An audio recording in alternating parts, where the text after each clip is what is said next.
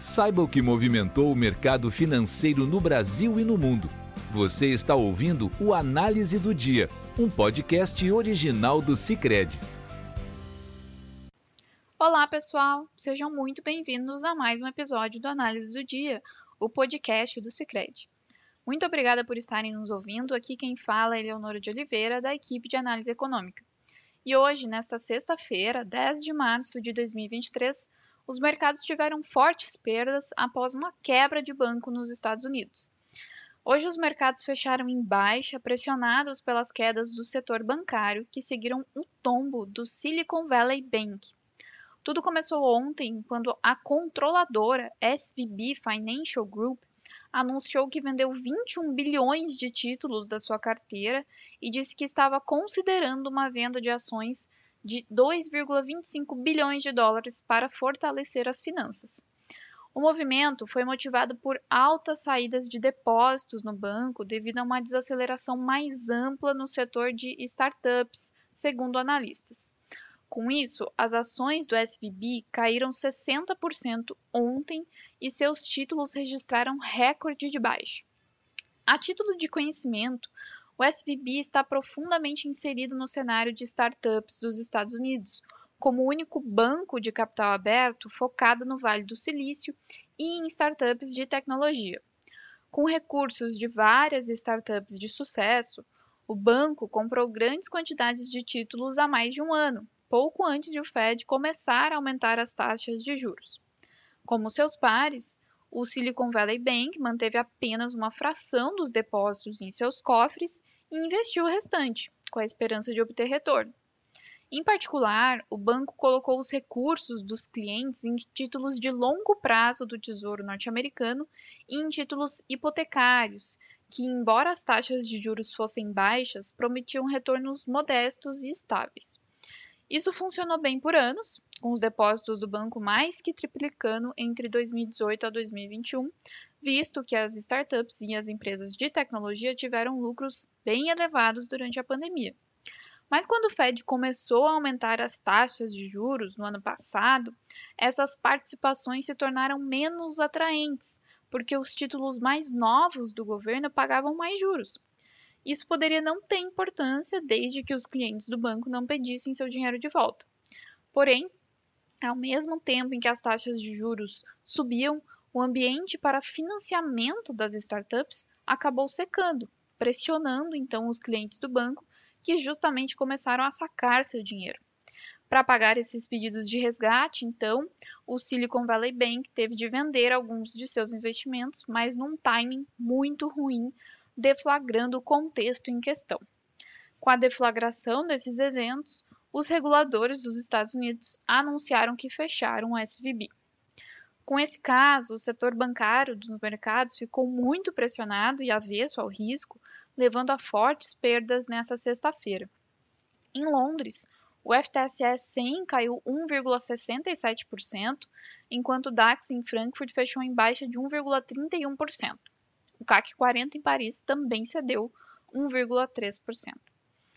Nos Estados Unidos, as ações do setor bancário também lideraram as perdas e puxaram os mercados para baixo. Apesar disso, por enquanto, prevalece a leitura de que a crise do SVB é isolada e não representa um risco sistêmico.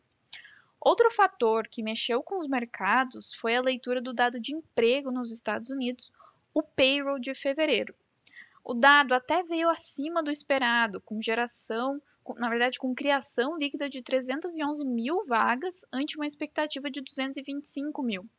No entanto, o que aliviou a pressão da leitura, que a leitura poderia fazer foi o aumento da taxa de desemprego e redução do ritmo de alta dos salários. A taxa de desemprego subiu de 3,4% para 3,6%, enquanto o ganho salarial cresceu 4,6% no ano contra ano, ante uma expectativa de 4,8%. Essa leitura ajudou a despressurizar um pouco as apostas de que o Fed faria um ajuste maior do que os 0,25 pontos percentuais na reunião desse mês, no dia 22. Nesse contexto, o Dow Jones caiu 1,07%, o S&P 500 cedeu 1,45% e o Nasdaq fechou em baixa de 1,76%. mas com a aversão da renda variável, o cenário foi propício para a busca por ativos de segurança, o que derrubou de forma expressiva os rendimentos das treasuries. A T-Note de dois anos caía quase 30 pontos base, negociada a 4,60%, enquanto a T-Note de 10 anos recuava 21 pontos base para 3,71%. Aqui no Brasil, os ativos não resistiram a uma nova rodada de deterioração na cena externa e, ao contrário dos últimos dias, quando se descolou do desempenho de fora, hoje performou, performou pior que os pares. Ainda internamente, a gente teve a divulgação do IPCA de fevereiro, que veio acima do esperado. A nossa expectativa era de uma alta de 0,76%, enquanto a do mercado era de uma alta de 0,78%, mas a variação observada foi de 0,84%, com uma leitura bem pressionada nos núcleos de inflação, que são aquelas métricas mais suaves e mais aderentes ao ciclo econômico. A aceleração nos núcleos refletiu tanto uma aceleração nos preços de serviços quanto nos de bens, que acabou gerando certa preocupação quanto ao ritmo do processo de desinflação já em curso. De certa forma, o IPCA de hoje mostrou que o espaço de corte da Selic em maio, como o mercado passou a apostar ao longo dessa semana, não existe, o que inclusive corrobora com a nossa previsão de início de ciclo de queda dos juros apenas no segundo semestre desse ano. Atualmente, a nossa projeção para a Selic em 2023 é de 13% ao ano. Com esses vetores, os juros futuros fecharam a sexta-feira em alta, com um avanço de 15 pontos base no DI de janeiro de 2024 a 13,16%, e um avanço de 17 pontos base no DI para janeiro de 2025, negociado a 12,38%.